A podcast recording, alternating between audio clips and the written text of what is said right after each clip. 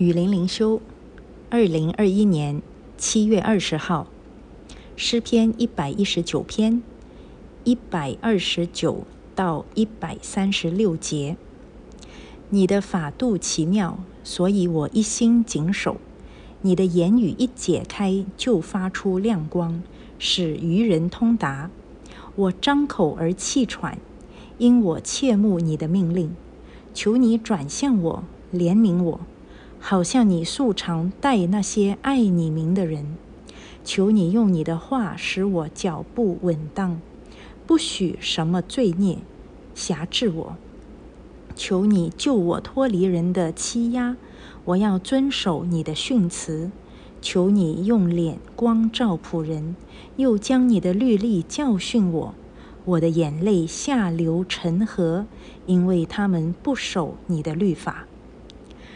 这一段的诗篇啊，是在抒发诗人对行上帝律法的渴慕之心。那好像呢，这个又跟诗篇一百十一十九篇里面其他的这个经文很类似，确实是很类似，都是在讲他如何渴慕神的律法。可是呢，在类似当中，我又看到他有很丰富的层次。有很深的一步一步的啊，这个更深的意义，所以也是啊，给我很深的感动，以致我不得不拿来跟大家分享。所以一开始他说你的法度奇妙，所以我一心谨守。那这个呢，这个一心谨守的这一份心思，呃，诗人是一直都在表达的。他说：“你的言语一解开，就发出亮光，使愚人通达。这里的愚人呢，也是他不是说是 foolish，而是说是 simple，simple-minded 啊。所以啊，他不是那种愚顽人，而是呢头脑简单、很无知、很单纯的人。那这样的人呢，他不会拒绝神的智慧。”不会拒绝神的教导，所以愚人在诗篇里面的愚人就分两种啊，嗯，我要去看他的英文到底是说 foolish 还是说 simple，嗯，那通常呢，当他讲到这个 simple 的时候，他都用来比喻他自己。啊，因为我们承认我们自己确实是头脑简单，如果没有神的启示，我们根本不可能明白神的心意。可是我觉得这里还有更美的，就是说你的言语一解开就发出亮光。其实这里呢，前面还有一段诗篇是啊，我没有分享，大家其实很熟悉，就是在一百一十九篇的一百零五节，你的话是我脚前的灯，是我路上的光。我们也有一首诗歌是唱这一句的，呃，这这一句的诗句啊，因为我们如果没有神的话语，其实我们是行走在黑暗当中的。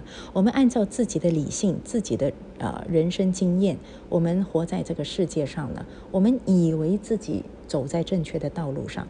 其实是走在灭亡的道路上，没有从神而来的启示，就没有真正生命的亮光。所以他这里呢，在一百三十节，他就说：“你的言语一解开，就会发出亮光啊！神的话语就是亮光。所以新约说，耶稣来到世上，就像是光照入黑暗，而黑暗却是拒绝光。主耶稣就是。”就是神道成肉身啊，神的真理道成肉身来到世界上，所以就等于在这个被罪所玷污的黑暗世界带来了真光。那这个真光呢，对于那种 foolish people，对于拒绝呃上帝的教诲的人呢，他们是。觉得哎呀，这个光真的是很恼人啊！如果是喜欢黑暗的人，你用光照他的眼睛，他会觉得很刺眼，他就闭起眼睛，他就用手挡在眼睛面前，拒绝这个光。可是，如果是厌弃活在黑暗当中，想要看清楚周围，想要明白这个世界，对于这样的人，光是宝贵的。即使光也会令他们不舒服，可是呢，他们却尝试去适应这个光，所以我们就知道了，唯一生命的亮光，就是神的话语。这个世界上，你再也不可能找到其他的亮光来照亮你生命的黑暗了。所以，当我在辅导人的时候，我就看到一个一个来寻求圣经辅导的人，他们都是活在黑暗当中。他们可能认识主耶稣是基督徒，可是神的话语没有打开，没有在他的生命里面解开来照亮他的生命。所以我们自己反省一下。我是不是活在黑暗当中？我是不是做出了愚昧的决定？我是不是做的事情是抵挡神的心意的，以致我不断的在伤害自己、伤害别人？就好像一个人走在黑暗当中，他一下子碰到墙壁上，一下子掉进一个坑里面，一下子踢到一块大石头，总是弄伤自己。啊，所以。你为什么整天受伤？你为什么有很多的挫败？为什么心灵充满了苦痛？很有可能你没有行走在神的光中。那要怎么样才能够行走在神的光中？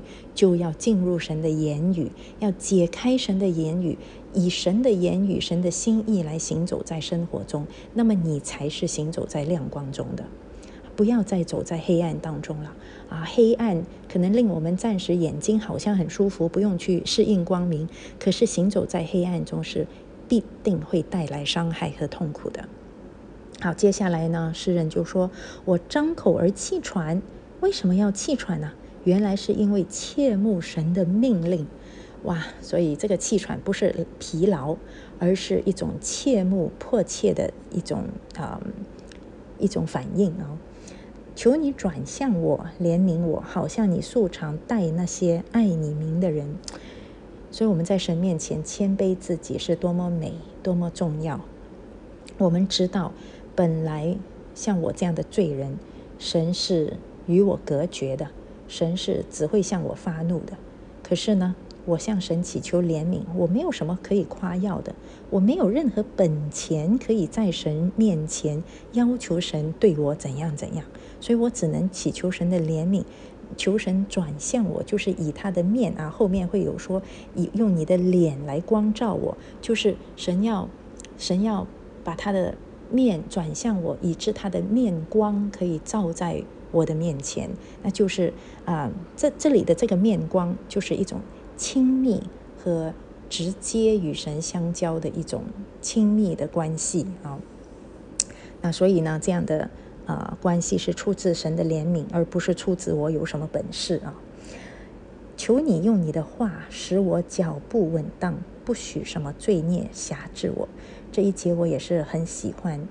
嗯，脚步稳当，这个跟刚才我们行走在光中是一样的啊。我们如果行走在黑暗当中，靠自己慢慢去摸索，或者靠其他不认识上帝的人来教我们这一招，教我们那一招，我们的脚步肯定是不稳当的。所以，只有行走在神的话语中，我们才能够脚步稳当。而这个脚步稳当，不是说我们不会啊遇到麻烦。我也试过。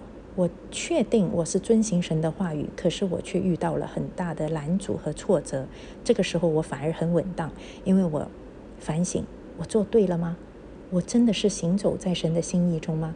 如果答案是确定的，啊，那我的内心是很平安的，这个脚步是很稳当的。再困难我也要继续往前走，这个就是脚步稳当，不是没有困难，而是有困难我也不怀疑神的心意。有困难，我更加坚定的靠主往前走，这个才是脚步稳当啊啊！所以这个多美呀！而且呢，不许什么罪孽辖制我。我们很容易被罪孽所辖制的，有时候脚步一个不稳当啊，或者是按照自己的心意做了决定，或者撒了一个谎，你会发现你会被辖制的。真正的自由就是不受罪的辖制，就是行走在神的心意当中啊。所以，求你救我脱离人的欺压，我要遵守你的训词。对，行在神的训词当中，不怕人来欺压我们的。啊，可能别人还是想要来欺压，可是他压不住，因为我有神做我的靠山。啊，求你用脸光照仆人，又将你的律例教训我。你看，他把脸的光照，神的脸的光照和神的律例放在一起啊，就是一种很美、很亲密的关系。原来跟这个律例是息息相关的。神的律例不是冷冰冰的死的条令，神的律例是带有他的面光的啊，是很美，很可以照亮我的心灵，又亲密又亲切的。我的眼泪下流成河，因为他们不守你的律法。呃，这一句也是也是一个转折，一个很大的转折。他很伤心啊，流泪成河。为什么？原来看他看到别人不守神的律法，哎呀，真难过啊！第一，我我我现在啊做。就是说年纪比较大啊，也遇到比较多的人。以前做圣经辅导啊，遇到很多受伤的灵魂，我就觉得越来越有这个感觉，就是当人藐视神的法度，当人不在乎神的心意的时候，我很为那一个人难过。当然，我也为神感到很委屈。这么好的。教导为什么你们不要听这么美、这么全全全知全能的神？为什么你们不要顺服？有时候当然也会问我自己啊，你为什么不要顺服神？也会为神而感到不值啊！神，你你对罪人太好了，而对罪人对你太轻忽了，所以来到诗人的这个。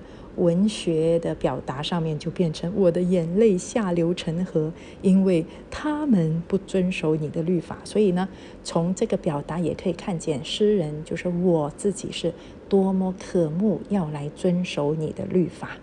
愿我们都有这样的渴慕的心思啊，不是渴慕这个世界，也不是渴慕人对我的认同，而是渴慕神的律法在人间被高举，在人间被人遵行。那对我们来说就是最喜乐的事情了。